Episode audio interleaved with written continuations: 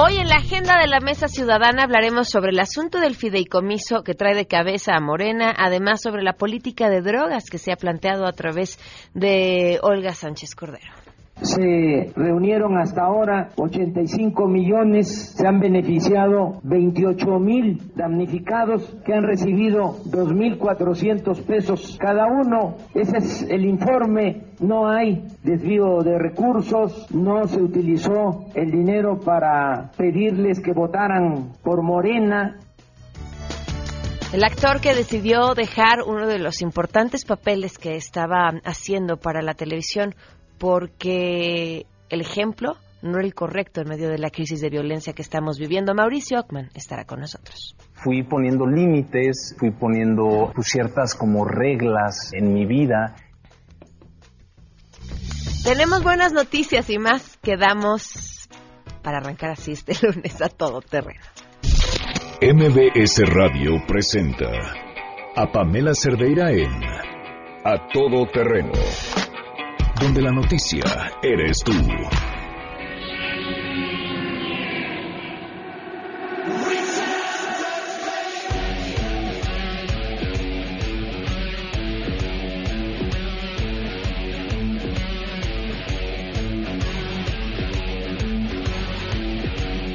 Janine sí sabe cómo hacer que despierten en un lunes. Gracias por acompañarnos en este lunes 23 de julio del 2018. Soy Pamela Cerdeira. Los invito a que se queden aquí hasta la una de la tarde. Tenemos mucho que platicar. Como siempre, lo más importante es lo que ustedes tengan que decir. El teléfono en cabina 5166125, el número de WhatsApp 5533329585, además a todoterreno arroba mbs.com, el correo electrónico y en Twitter y en Facebook me encuentran como Pam Cerdera. Saludos a Víctor Manuel Alamillo que desde temprano está saludándonos. Ah, por Facebook me escribieron, nos escuchan desde Australia pero no solamente nos escucha un mexicano que está en Australia, sino como él da clases de español a varios australianos, los ha convertido en fans del programa. Así que hasta Australia les mandamos a todos un fuerte y enorme abrazo. Miguel Ángel Castillo, gracias por escribir temprano. Félix, que nos escucha desde New Jersey, también muchísimas gracias. Samlo, Juan Pablo, muchísimas gracias. Ignacio Jesús Rodríguez, también gracias por, por estar al tanto de lo que sucede en este espacio. La pregunta que les hacemos hoy es, ¿ustedes creen que las series de narcos hacen apología del delito? Esto nos contestaron. Queremos conocer tu opinión a todo terreno. ¿Crees que las series de narcos hacen apología del delito? No, no me gustan las series, siento que le dan más importancia a la delincuencia. Sí, yo personalmente estoy muy en contra de este tipo de series, pues todas las que hay, ¿no? Señor los Cielos y Señorita Balas, no sé cómo se llame esa, porque yo pienso que sí los, los vuelven como héroes, los vuelven como figuras de, de referencia, ¿no? O como unos ideales. Borran esta línea de que en realidad son criminales, de que en realidad lucran con, con el dolor, con la muerte, con, con las adicciones de las personas y destruyendo familias y comunidades enteras y que realmente han hecho un daño muy grave a la sociedad mexicana y estas series simplemente hacen que los veamos como algo bueno, como algo cotidiano o como incluso algo a lo que imitar porque están bien guapos o porque tienen unos carrazos y, realmente no, yo creo que están glorificando algo que es muy reprobable, que nos ha dañado muy profundamente. Y en mi opinión pues solamente lo, la gente las hace y, y las ve y las consume porque lograron su objetivo que fue normalizar estas prácticas. Y pues esperemos que no lo vean como algo bueno, o sea tal vez como entretenimiento pero lo que sí ha pasado es que lograron eso, que los vieran como, como héroes y no como los malos del cuento. Sí, yo creo que sí, los hacen héroes en la serie y les hacen pensar que lo que hacen está bien. Siento que en, en, estos últimos tiempos sí se ha tratado un poco de, de hacer como mártires o héroes a las personas que realmente en algún momento hicieron algún daño con pues, siendo criminales. ¿no? Y creo que esto en las en la serie se ha pues se ha eh, potencializado, se ha, se ha hablado mucho sobre eso y esto ha generado como mucha polémica y los tratan como héroes, entonces sí creo que es como, hasta cierto punto una exageración porque pues no dejan de ser criminales. Bueno, yo creo que sí, al respecto de que las, los hacen héroes, incluso en algunos pueblos ellos ayudan ahí a la gente del pueblo y muchos jovencitos quieren ser como ellos de grandes por toda la riqueza que ven y el lujo, piensan que eso es lo más fácil y lo mejor, sobre todo ahí en el norte, en los países donde yo creo que hay más, más edades. Aquí nos escriben en WhatsApp. También desafortunadamente nuestro nivel de educación confunde los personajes del narco con héroes y la sociedad mexicana lo toma como un modelo a seguir. Vivimos una crisis de valores. Gracias Luis Márquez por tu opinión. Hoy se cumplen 10 meses con 22 días del feminicidio de Victoria Pamela Salas Martínez. Que sigan las investigaciones. Siguen esperando y, teniendo todavía los resultados de los este, peritajes que mandaron a analizar. A tres meses todavía están esperando los resultados de esa investigación todavía. Victoria pues nada. Es ¿Por qué hacemos el conteo de los días en los que Victoria Pamela Salas Martínez fue asesinada? Porque hace 10 meses con 22 días la Procuraduría le prometió justicia a su familia. La semana pasada, en el programa de Ezra Shabot, que tuve la oportunidad de cubrir porque estaba de vacaciones, platicábamos con una persona de la Fiscalía de Nuevo León sobre el caso de Ana, esta chiquita de ocho años que fue asesinada en Nuevo León. Y él nos comentaba que en el caso de la niña, la persona a la que habían detenido, señalado como responsable, ya había pasado un tiempo en prisión y había dos órdenes de aprehensión, dos órdenes de aprehensión por delitos previos a este asesinato. Dos veces se ignoró que esta persona era una persona peligrosa y que esta persona tenía que haber sido localizada y detenida. Y sucedió hasta que cometió este otro asesinato, pero ya se le tenía que haber buscado desde dos ocasiones anteriores. La persona que asesinó a Victoria Pamela Salas Martínez es un asesinato esperando volver a suceder. Diez meses con 22 días en este espacio seguiremos contando. Vamos con la información. Saludo a mi compañera Ernestina Álvarez.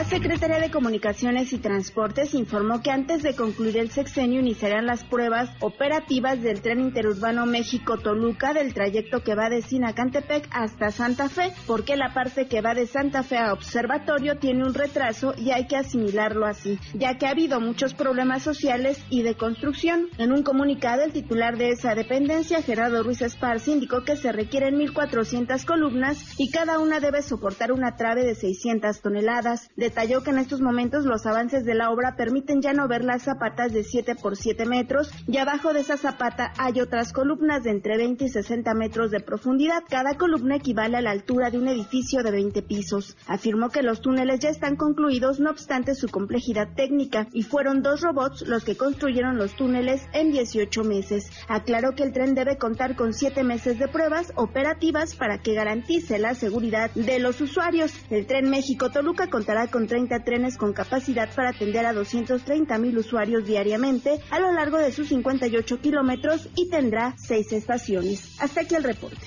La Procuraduría Federal del Consumidor informó que en los últimos nueve meses emprendieron una serie de acciones permanentes y coordinadas en favor de los consumidores que viajaron a Rusia y de aquellas personas que realizaron compras o consumos relacionados por el Mundial de Fútbol en las 32 entidades del país, lo que permitió reducir de 57 a solamente 6 las quejas presentadas respecto a la justa deportiva celebrada en Brasil 2014.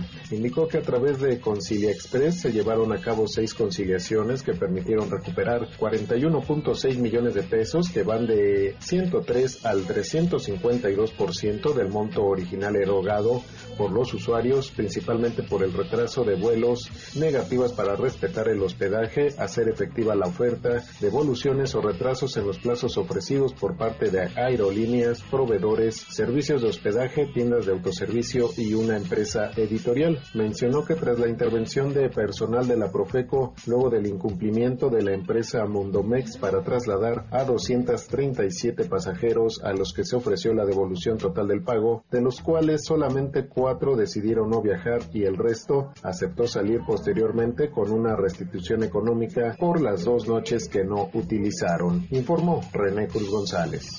Gracias, Raimundo Collins Flores, titular de la Secretaría de Seguridad Pública Capitalina, sostuvo una reunión de trabajo con mandos operativos de la dependencia para trabajar líneas de acción en el combate a la delincuencia. En dicho encuentro participaron los titulares de las subsecretarías de Tránsito, Subsecretaría de Operación Policial Zona Norte y Sur, Subsecretaría de Información e Inteligencia Policial y del Estado Mayor Policial.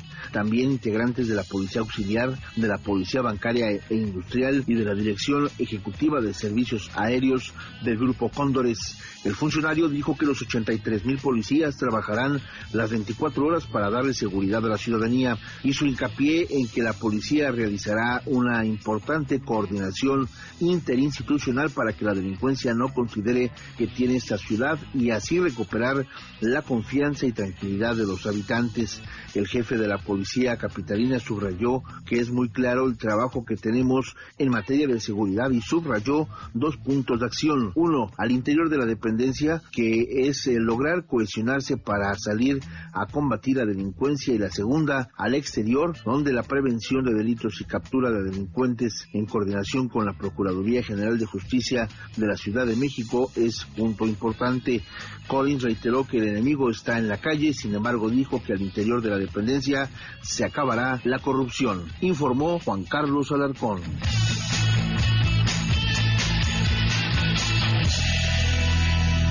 Pues tiene poco tiempo para acabar con la corrupción. 12 con 14, vamos con las buenas.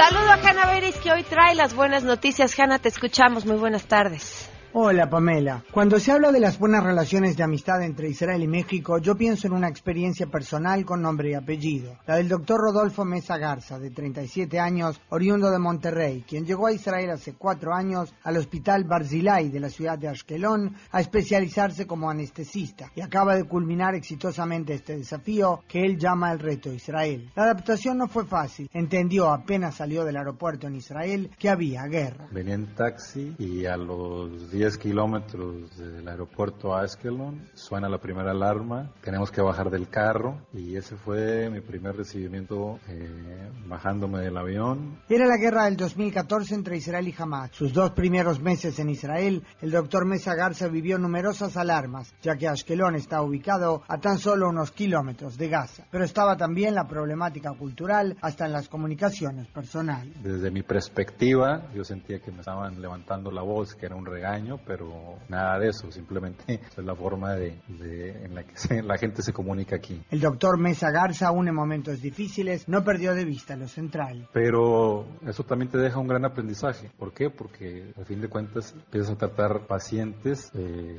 que piensan y que tienen otras creencias diferentes a las que uno a las que uno trae de México. Es que cuando se habla de culturas variadas, nada mejor que conocer la realidad israelí. Que en un hospital, en un simple departamento de anestesia, haya compañeros etíopes, árabes, gente nacida aquí en Israel, judíos, cristianos, cristianos católicos, de México, de Georgia, argentinos, uruguayos, eh, rusos, en un mismo departamento, en una misma sala, créeme que es una experiencia bastante enriquecedora. Lo hemos visto cuando llegó y hace pocos días, a tan solo unas semanas de regresar a México. Vimos el cariño y respeto que se ha granjeado entre sus compañeros y sus superiores. No es de sorprender pues que resuma así estos cuatro años en Israel.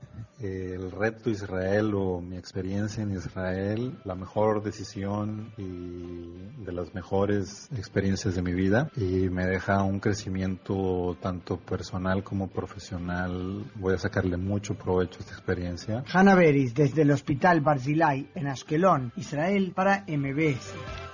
Qué buena historia. Muchísimas gracias, Hanna, por compartirla. Gracias por sus comentarios a través de las distintas redes sociales. Nos escriben también en eh, WhatsApp.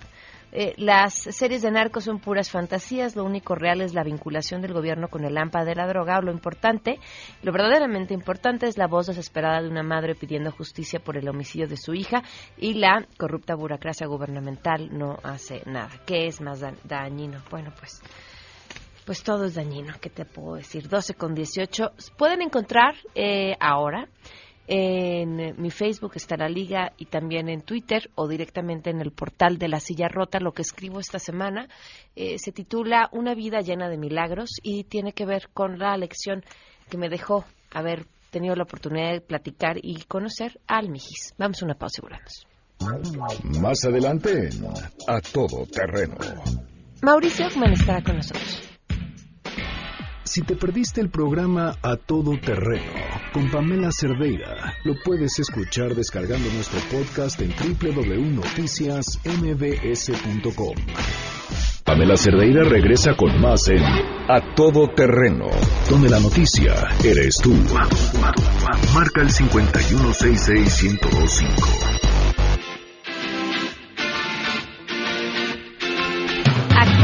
Productor y viene además con cinta nueva bajo el brazo, Mauricio Ockman, bienvenido, ¿cómo estás? Ay, bien, feliz de estar aquí contigo. Gracias por acompañarnos. No, hombre. Fíjate que desde hace mucho te habíamos estado buscando, Ajá. te nos habías puesto muy difícil para No, hablar de no. otro tema, sí.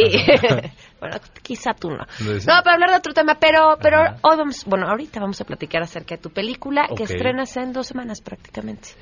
Estrenamos el 2 de agosto, Ujú. sí, con Ya Veremos, que es una película, eh, pues ahora sí que hecha con amigos, con gente que nos queremos mucho, que nos admiramos, nos respetamos entre todos, y, y se armó, pues esta, esta comedia escrita por, por un mexicano, regiomontano, eh, que es eh, como un dramedy, ¿no? Que habla de rescatar los valores familiares, de voltear a ver a nuestros hijos, ¿no? Que muchas veces, pues por nuestras, priori- nuestras prioridades o, el rollo de querer conseguir el rollo profesional o nuestros nuestras prioridades o nuestras metas personales, pues descuidamos a la gente que, que amamos, ¿no? A la pareja o a los hijos. Entonces habla mucho de, de eso, de rescatar lo verdaderamente importante. Eh, es una película que hago con Fernanda Castillo, gran amiga y actriz que admiro muchísimo y que hemos hecho cine, teatro y televisión juntos, nos conocemos desde hace más de 15 años. Y este y Nano, Emiliano Aramayo, que hace a Santi, que es el nuestro hijo, somos eh, una, una expareja, ¿no? Papás divorciados. eh, y papás de, de, de este Santi que tiene 11 años y paradójicamente eh, el niño empieza a tener un, un problema de vista y eso hace que los papás lo volteen a ver, ¿no? Mamá está rehaciendo su vida, se va a volver a casar y todo el rollo y papá está, es gineco, soy ginecólogo de, de- de profesión en, en- en este personaje y apasionado de mi trabajo, ¿no? Entonces, de repente, el, el, el que se presente este, este padecimiento, este problema en, en, el niño hace que lo volteemos a ver y, y- y verlo realmente, sus necesidades, lo que necesita, el- el- el apapacharlo, el contenerlo, y de repente, y que esa es como la parte como, como de dramita y medio sensible eh, de, de la peli, porque le detectan glaucoma juvenil, y entonces, que, lo que también está padre que se toque en la película porque, porque es algo que se puede, eh, si se detecta a tiempo, es algo que se puede eh, parar, ¿no? Entonces, eh, lo que sucede en la película es que él hace una lista de la cantidad de cosas que quiere hacer antes de someterse a una operación. Eh, que es como su bucket list, ¿no? Y entonces su única condición, que ahí es donde se pone chistosa, es que lo quiere hacer con mamá y papá. Y mamá y papá no se llevan y se llevan del chongo, entonces eh, se- toda esta situación les viene a mover el piso a todos y, y se vuelve una película entrañable, con, con eh, estos tintes de comedia, eh, con el amorcito, con la parte de- de- del drama, ¿no? Entonces tiene risas, una que otra lagrimita, pero es una película que realmente pues es muy entrañable, ¿no? Me decías, es de estas películas que te deja como con bien, como Sí, con el corazón lleno. sí, una, una sensación muy bonita dentro. ¿no? ¿Y, y para ti hacerla qué fue? Pues padrísimo. Para mí esta película llega después de haber sido papá. No tengo una hija de 14 años. Fui papá eh, de fines de semana o de vacaciones, ¿no? Porque eh, nos divorciamos su mamá y yo cuando ella tenía como tres años. Y este, entonces fu- fue como ha sido como muy similar mi, mi lo que le tenía que pasar a mi personaje con lo que le pasaba un poco a, a lo que me pasaba a mí en la me pasó a mí en la vida no entonces esa esa vivencia esa experiencia con, con mi hija me ayudó muchísimo a, a mi experiencia con con Nano eh, porque desde el día uno de verdad eh, es, es un angelote este niño y es talentosísimo porque es su primer acercamiento a la actuación, es lo primero que hace. Y llegó así de caída libre y confió en nosotros, en Fer y en mí, y bueno, en el director, en Piti, en Piti Polibarra. Y este, y empezamos a jugar desde el trabajo de mesa, los ensayos y todo, y creamos una, pues una química bien bonita, ¿no? O sea, el- que, que, que se ve, ¿no? A través de la pantalla ves que hay, digo, la fa- familiaridad que tengo yo con Fer Castillo, pues es de muchos años, pero, pero con Nano logramos ser una familia bien, bien padre. Y estrenan en Estados Unidos una semana después. Un, casi un mes después. Ah, ok. Estrenamos en México el 2 de agosto, en todos los cines de México, y luego eh, nos vamos a hacer promoción hasta el 31 de agosto que se estrena en Estados Unidos. Ok, pues Sí. hay que estar muy atentos a la película. Sí, está padrísimo. El tema que quería platicar contigo desde hace mucho tiempo tenía que ver con esta decisión que tomaste alrededor de las películas, bueno, más bien de los de las series y demás, con Ajá. contenidos sobre narcotráfico. Sí. ¿Qué pasó? Pues mira, pasó algo que eh, yo creo que se me abrieron los ojos eh, y creé conciencia al respecto, porque finalmente eh, uno como actor, pues es muy difícil, ahora sí que una de las primeras reglas es eh, no juzgues a tu personaje, porque si lo juzgas, entonces ya, ya te metes en problemas como para interpretarlo, ¿no? Entonces, este... Y en ese momento eh, era un personaje que, que me retaba como actor y que me parecía interesante y, y maquiavélico y, con unos matices así como súper interesantes. Entonces dije, órale, va, lo hago y tal. Y, la verdad es que como actor me, me, me dio mucho y aprendí muchísimo.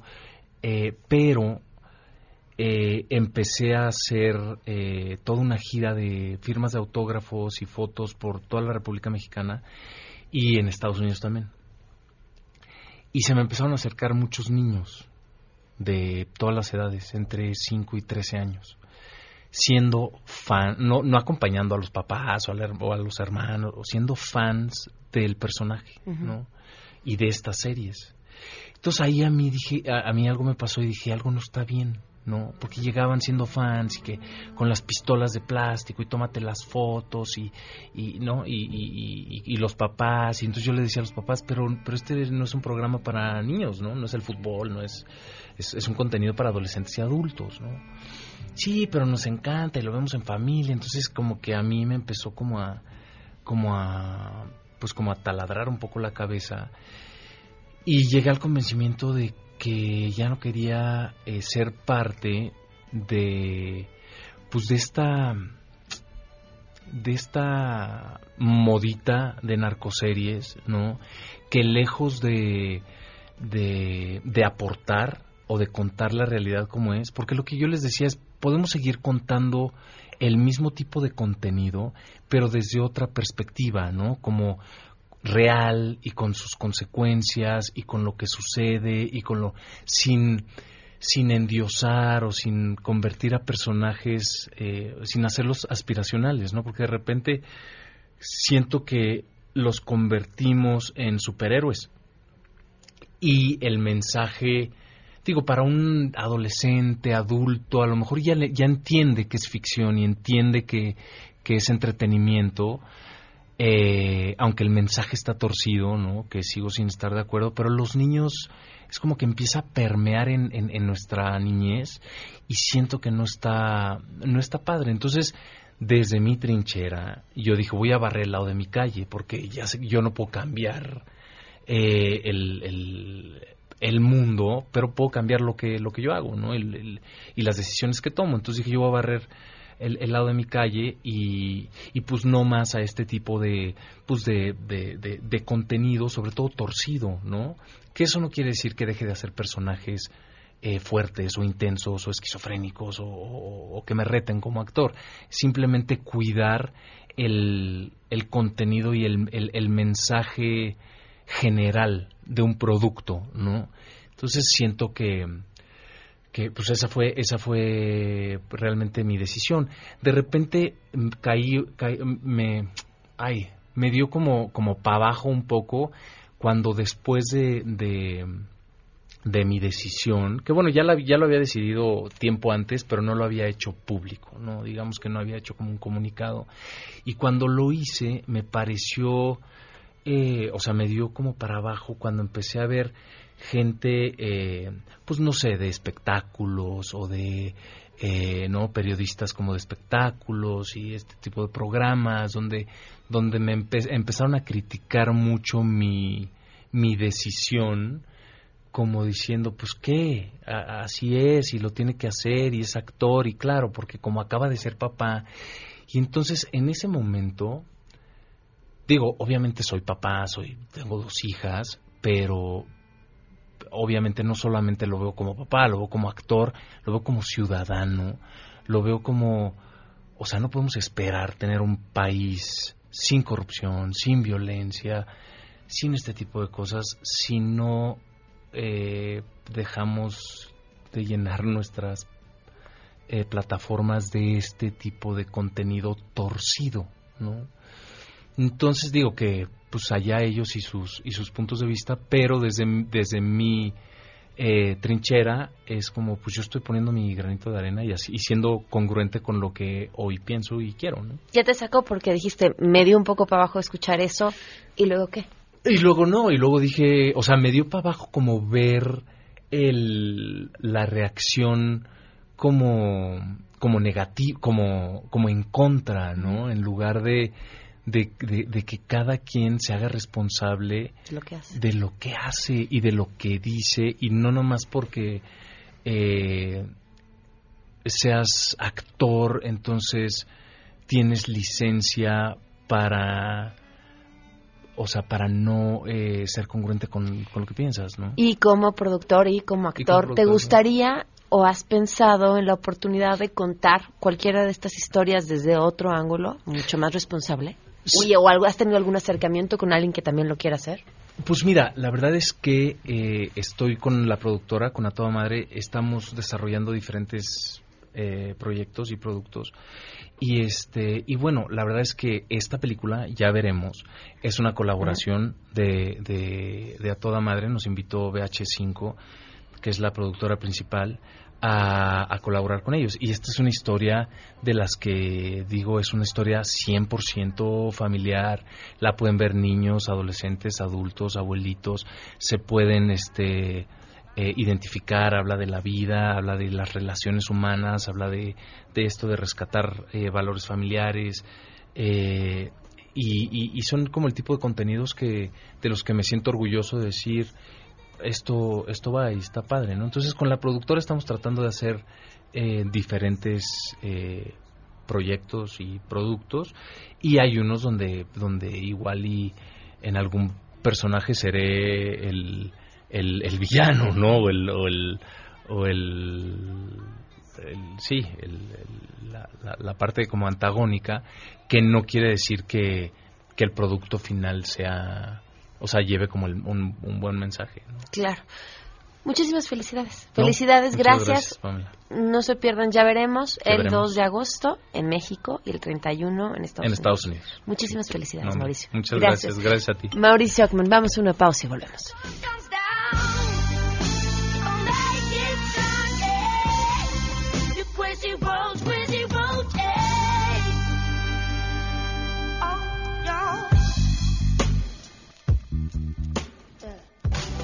Queremos conocer tus historias. Comunícate al 5166-1025. Pamela Cerdeira. A todo terreno. Donde la noticia eres tú. Volvemos. Estamos de regreso. Síguenos en Twitter, arroba Pam Cerdeira. Todo terreno. Donde la noticia eres tú. Continuamos.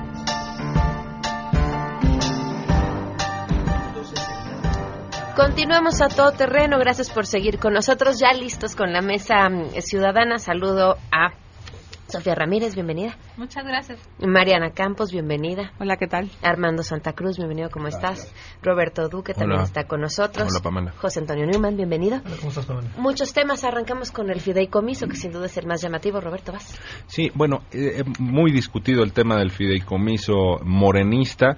Eh, y aquí el, el punto es, eh, si el INE tenía facultades en primer lugar o no para hacer una investigación de estas características. La respuesta es sí, porque el financiamiento que tienen los partidos políticos es algo que está muy cuidadosamente regulado en la legislación electoral mexicana tienen financiamiento público por un lado, también pueden hacerse de financiamiento privado, pero con reglas muy eh, estrictas. De hecho, la figura de fideicomiso sí que está contemplada en la legislación electoral, pero para propósitos totalmente distintos, que son los rendimientos financieros que tienen los partidos del financiamiento que reciben y guardan en cuentas bancarias. Lo que no puede hacerse es que un partido, ya sea de manera directa o con una simulación, reciba dinero de particulares, de, la ciudadanía, para destinarlo después a otros eh, particulares, a otros eh, ciudadanos. Los partidos políticos no son carmelitas descalzas, ni las madres de la veladora perpetua, ni nada por el estilo. No son instituciones de caridad ni de beneficencia pública. Si esto mismo, este fideicomiso, que hemos visto los detalles que en su investigación dio a conocer el INE, tuvo múltiples anomalías, si el PRI es quien hubiera hecho eso, eh, bueno, las mismas personas que están defendiendo a Morena estarían crucificando al PRI, porque ese tipo de cosas se puede hacer eh, con propósitos de pues hacer trampas o, eh, o con buenas intenciones, entre que son peras o manzanas, está prohibido en la ley. Por eso el solo, digamos, la sola constitución, conformación del fideicomiso y su funcionamiento fue ilegal ameritaba una investigación y una sanción del INE, con independencia del destino de los recursos. Ahora, si se ve que los recursos en efecto acabaron en manos, digamos, de los damnificados, y eso se hizo de manera totalmente anónima, quiero decir, Pamela, sin ningún tipo de etiqueta de un partido, ¿no? Eh, eh, porque eso ya está en el campo de la compra del voto, ya está en el campo de eh, la dádiva, ¿no? A cambio de votos o de simpatías políticas. No, no, de forma totalmente anónima, pues ya no vendrán sanciones. Si se dieron a los damnificados, pero con algún tipo de sello partidista, tendrán que venir más sanciones.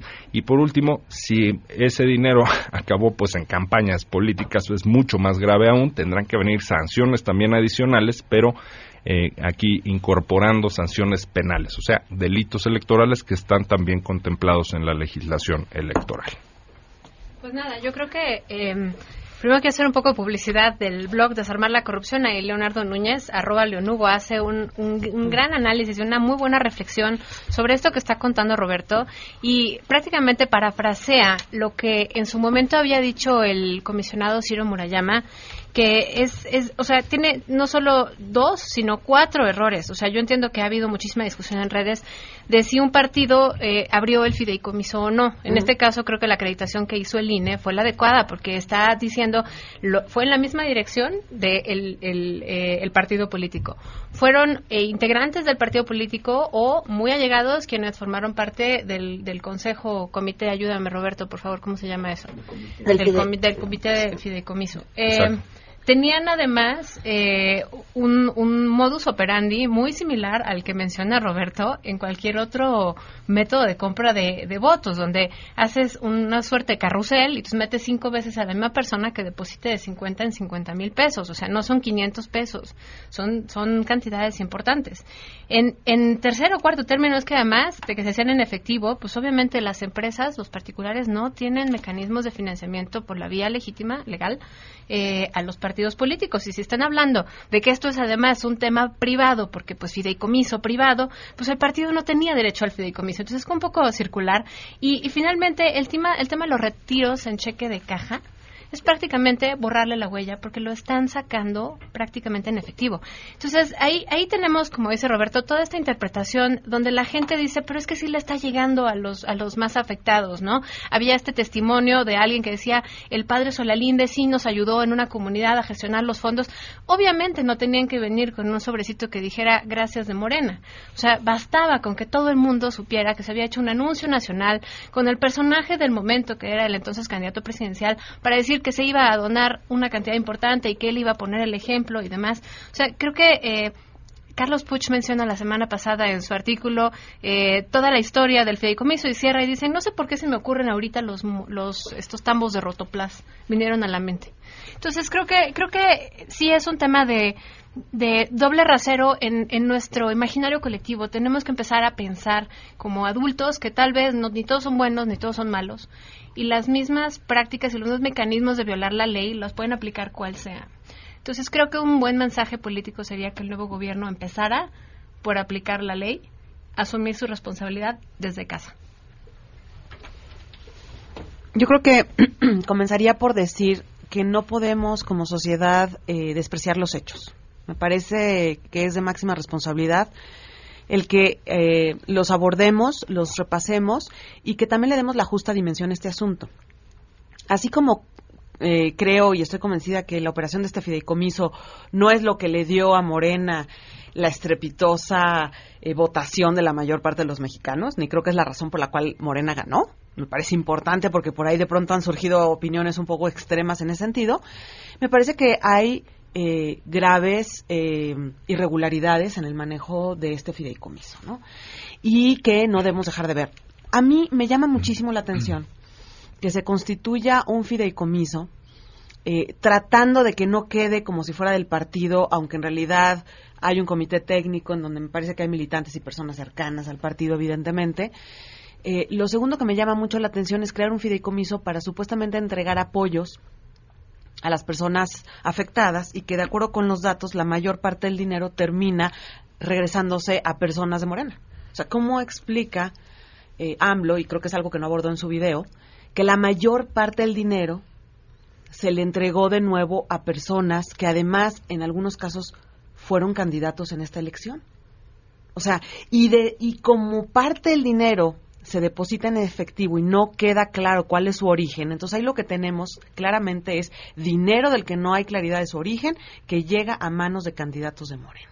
Entonces, eso me parece que es un tema fuerte eh, que se tiene que revisar, del cual no se ha explicado en los videos que han sacado eh, los militantes, ¿no? Para defender el fideicomiso. Y lo tercero es que en México, pues sí, la ley electoral es compleja, la ley electoral es muy quisquillosa. Eso puede estar bien o mal, pero es la ley vigente. Y entonces tenemos que tener un respeto por esas instituciones. Me parece que el INE, con mucha anticipación, dijo que este fideicomiso no, él no recomendaba su creación y que tenía eh, problemas en sí la vocación del, fideicomiso. Y eso se dijo con mucha anticipación y se, se siguió con esta acción. Entonces hubo advertencia y se continuó con una acción que ya se había dicho que no debía hacer, ¿no? Entonces sí veo bastantes comportamientos que hay que aceptar que no son los adecuados, y este que si el PRI ha robado más, que si el PRI ha hecho peores cosas, no hace que la acción de Morena esté bien. Es bien importante decirlo. Oye, perdón, yo, yo, yo, sé que ya hablé, pero nada más quería apuntar. O sea, a mí lo que me parece importante es que hablemos del fideicomiso no como si fuera eh, el, diablo. O sea, un fideicomiso en sí mismo, de hecho, es una cajita de ahorro sumamente transparente porque tiene estos eh, mecanismos de control del consejo y la revisión y solo hay uno que puede firmar los cheques para que salgan. O sea, creo que no olvidemos que no estamos queriendo matar el fideicomiso. Y esto me lleva a las 50 acciones anticorrupción que anunció el, el eh, virtual presidente electo hace 10 días, donde justo decía, vamos a acabar con todos los fideicomisos. A ver, más allá de que es súper contradictorio con la creación del fideicomiso de Morena, o sea, elevemos la discusión, fideicomiso sí o no, pero además en qué términos, eso no es lo que importa, perdón, ahora sí. yo creo que los fideicomisos son una figura que existe en todo el mundo y si se usan correctamente no tiene nada de malo. A mí lo que me preocupó muchísimo al ver esta actuación es que toda la forma en que se manejó fue con metodologías que se utilizan también para evadir impuestos, que se utilizan para lavar dinero. O sea, esta metodología de que en lugar de que deposito un millón, mando a 21 gentes a depositar 49 mil pesos, digo, nadie puede negar que fue con la intención deliberada de que pasara abajo del radar regulatorio, porque existen normas que dicen, si tú vas a depositar más de tanto, tienes que identificarte, presentar una serie de costo curve, etcétera, y la autoridad está obligada a dar un aviso. Es por usar el pochismo, le dicen el, el, KYC, el Know Your Customer, que se ha vuelto una herramienta internacional para luchar contra el crimen organizado. Una de las formas de luchar contra el crimen organizado es tratar de evitar que haya movimientos en los bancos que no sepamos de quién son o a quién van ¿no? Y aquí todo se estructuró para que no supiéramos de quién era y para que no supiéramos a dónde iba. Entonces, esta sí es la clásica de que si camina como pato y grazna como pato y todo, pues es pato, por más que quieran llamarle de otra forma, ¿no? Y yo también coincido en que, más allá de que existan miles de fideicomisos sumamente hediondos y podridos dentro de la administración actual, pues sí es cierto que si tú, déjame usar un ejemplo absurdo, ¿no? Pero si tú acabas de, derrotar, tú como, como, líder de la doble A, acabas de derrotar al partido de los alcohólicos que tenía emborrachado al país, pues no puedes llegar y el primer día que ganas festejar con una magna borrachera y cuando te dicen, oye, no que ustedes eran los de la doble A, o sea, ahora resulta que me vas a criticar a mí, ve las que se ponen aquellos. Pues momentito, es que tú viniste diciendo que tú no eras de esos. O sea, eso es lo que eleva también un poco la exigencia ciudadana. Decir, oye, tú me habías dicho que tú no eras así. Y lo primero que llegaste fue hacer eso. A mí me preocupa mucho el que se quiera desacreditar la investigación y el que se quiera pretender que no hubo nada de malo, aún suponiendo que haya ido a dar todo a los beneficiarios porque toda esta serie de otras prácticas son totalmente inusuales. Si tú lo haces como empresario y te pescan, te vas al bote. Oye, nada más una cosa, pero no todo fue a dar a los beneficiarios. Pero aún suponiéndolo, por eso digo, como dicen los abogados, eh, para efectos de discusión, pero sin mm. conceder, aún suponiéndolo. Que así fuera. O sea, a una empresa privada le cae el SAT por un comportamiento de esos, le cae la comisión bancaria, porque está haciendo una simulación, ¿no? Yo olvido. A mí lo que me preocupa es un poco la reiteración de lo mismo, y es se excusan en la legalidad de los hechos, ¿no? Eh, suponiendo aún, como bien dices, si existiera esta, y está por verse, ¿no? Pero no distinguen entre la legalidad y la ética publicitaria del evento. Y yo creo que buena parte de lo que hizo perder al PRI fue eso. No quiero decir que todo lo que hizo el PRI fue ilegal, yo creo que hubieron cosas legales y cosas ilegales. Sin embargo, bajo el pretexto de que esto es legal, podemos hacer lo que sea, ¿no? No importa cómo se vea afuera. Y yo creo que eso ya, ya cansó, ¿no? O sea, Romero de Champs puede venir y traer un reloj de un millón de pesos en, en, el brazo y decir que es legal porque se lo ganó con las aportaciones sindicales que le paga el sindicato. No, a lo mejor es legal, el sindicato puede hacer lo que quiera con su dinero, ¿no? Pero no es ético que aparezca con un reloj de un millón de pesos, ¿no? Y yo creo que eso fue lo que cansó. Lo que estoy viendo es que muy pronto todavía no toman posesión y ya estamos en ese nuevo en ese discurso ¿no?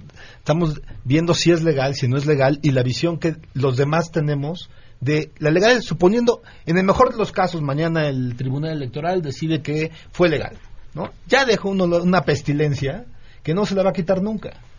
Y eso es lo que me preocupa. Muy pronto estamos empezando Sí, ya, o sea, creo que accountability... ya no nos da tiempo a hablar de otro tema, pero lo guardamos para la próxima semana. Es que, eh, o sea, creo que el tema, y me ha tocado en varios chats de WhatsApp, hay un chat de, colegas politólogos de todos los partidos, colores y sabores, eh, y, y hablan sobre esto es accountability y, y no compliance, y me explico, rendición de cuentas, que sería accountability, es algo que le exigimos al gobierno de manera permanente por ley, pero también como ciudadanía, como sociedad, ya estamos en ese punto donde es algo que medianamente le exigimos con no sus mermas, pero es como un, un rasero. Y por el otro lado tenemos el tema de compliance, que es integridad corporativa. Es como las empresas o los entes privados instrumentan medidas anticorrupción en su interior. Entonces, en este chat que les estoy contando, decía uno de los más ferros defensores del nuevo gobierno que estábamos confundidos entre rendición de cuentas al sector público con rendición de cuentas al sector privado, que sería como la integridad de las empresas. Y en este caso creo que la confusión más bien deviene de sentirse superiormente moral, o moral, moralmente superiores eh, aquellos quienes claman que eso no es dinero público, sino que es dinero privado. Y es dinero privado que está junto, en un mismo lugar, con un fin determinado. Entonces, en ese momento deja de tener el carácter de privado exclusivamente y empieza a ser público. No en la acepción de gubernamental, pero sí de público. Y creo que al final del día, eso es lo que nos queda con, estamos hablando de un doble rasero porque creemos que no es lo mismo dinero privado que dinero público y es procedimental. Sí, no, totalmente de acuerdo con eh, Sofía, porque además el, el tema es que esto fue, si nos regresamos a septiembre del año pasado, fue en esta lucha, para mi gusto, completamente eh, demagógica de los partidos de a ver quién aportaba más y de qué manera aportaban más para los damnificados. La causa es muy noble, sí, pero no había las herramientas ni la posibilidad legal de que un partido político como entidad de interés público pues hiciera, se metiera en esos eh, terrenos. El INE, a mi juicio, de manera débil, en septiembre, les dio la posibilidad de renunciar a sus recursos para que después se fueran por la Auditoría Superior de la Federación a otros fines distintos a los partidos. Para mí no es legal, pero bueno, fue la ruta, digamos, que ideó el INE cuando menos iban a llegar anónimamente los recursos a los, a los destinatarios. Está bien, entonces ya varios partidos eh, renunciaron.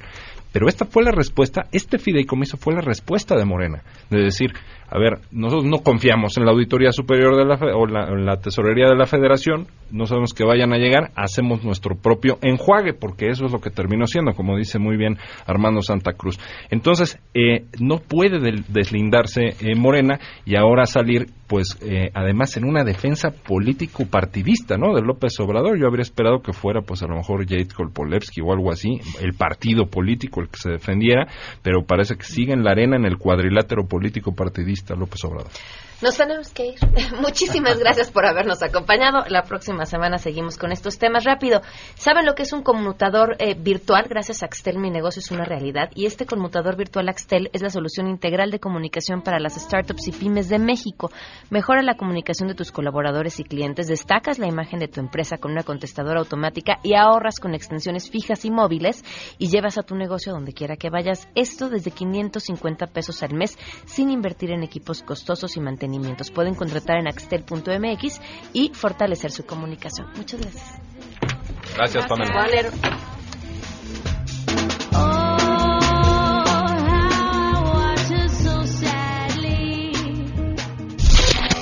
MBS Radio presentó a Pamela Cerdeira en A Todo Terreno. Te esperamos en la siguiente emisión, A Todo Terreno, donde la noticia eres tú.